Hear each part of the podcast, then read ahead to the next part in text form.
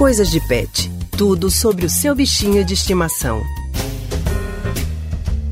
Você já cortou as unhas do seu animal de estimação? Na coluna Coisas de Pet de hoje, vamos falar dos cuidados com esse tipo de procedimento que pode evitar problemas na saúde do seu bichinho. Estamos com a nossa colunista Priscila Miranda para conversar com a gente sobre o assunto. Oi, Priscila, boa tarde para você e bem-vinda ao Rádio Livre de hoje. Oi, Leandro, boa tarde para você e para todo mundo que está acompanhando a Rádio Jornal. Priscila, nesse período de quarentena, muitas pessoas acabam tendo que fazer alguns procedimentos de higiene dos animais, como banho e tosa dentro de casa mesmo. Mas com relação ao corte das unhas, também é importante fazer? Pois é, Leandro, às vezes o tutor nem sempre observa o comprimento das unhas dos pets e se elas estão grandes demais. Eu conversei com a médica veterinária Adriana Souza dos Santos, que falou da importância de manter as unhas aparadas para evitar problemas de saúde neles. Vamos ouvi-la. É, o corte de unha ele deixa o animal um pouco mais estressado, né? Mas a gente sempre visa não só a estética do animal, mas também o bem-estar dele, na saúde dele. Quando o animal tem a unha muito comprida,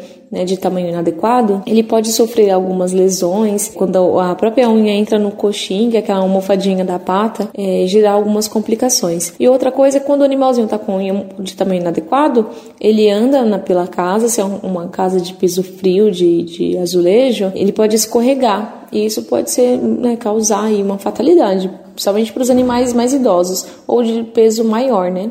Um animal mais pesadinho. Priscila, e como o tutor pode cortar a unha dos pets de maneira segura? Existem cuidados fundamentais nesse processo, Leandro, tanto para o pet como para quem vai cortar a unha dele. Desde usar a ferramenta correta para fazer o corte e até mesmo manter um ambiente mais calmo e tranquilo para o animal não ficar estressado. A veterinária Adriana fala desse momento com cães e gatos. Para o tutor cortar a unha em casa, ele vai precisar de um, um, cortador adequado, não pode ser utilizado o alicate, um cortador de unha que o ser humano geralmente usa, né? Precisa ser algo específico, é, e geralmente do tamanho do porte do animal né? Não vai utilizar um cortador de tamanho também inadequado, porque pode gerar desconforto na hora de cortar a unha. É, sempre ter cuidado. Em unhas com pouca pigmentação, a gente consegue visualizar o vasinho da unha, né? O vasinho da derme através da unha. Só que as unhas mais escuras a gente não tem essa visibilidade. Então, para as unhas que são que tenham pouca pigmentação, só fazer um corte no ângulo de 45 graus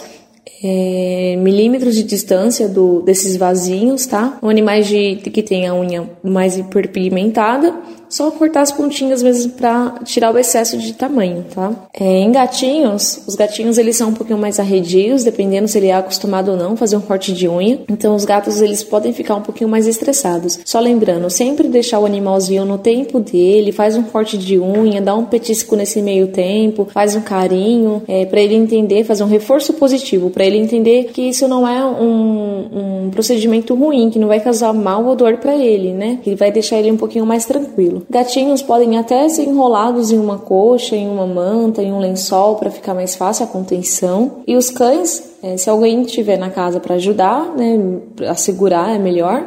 Se não conseguir, coloca a focinheira no animal, se ele for muito agressivo, se for um pouquinho mais estressado. E se o dono do animalzinho ainda tiver dúvidas ou até mesmo insegurança de cortar a unha do animal sozinho, o ideal é que ele procure o acompanhamento do médico veterinário, seja por uma ligação ou por troca de mensagens, que aí o profissional vai orientar a melhor maneira de fazer esse processo durante a quarentena. O que não se deve é deixar o cãozinho ou o gatinho sofrendo com as unhas grandes dentro de casa. Pronto, Priscila, muito obrigado pelas dicas. Todo mundo ainda mais atento à saúde dos bichinhos de estimação nesse período de isolamento social. Muito obrigado pela participação no Rádio Livre dessa segunda-feira. Boa tarde para você e até semana que vem. Eu que agradeço, Leandro, e volto na semana que vem com mais dicas sobre o universo pet. Até lá!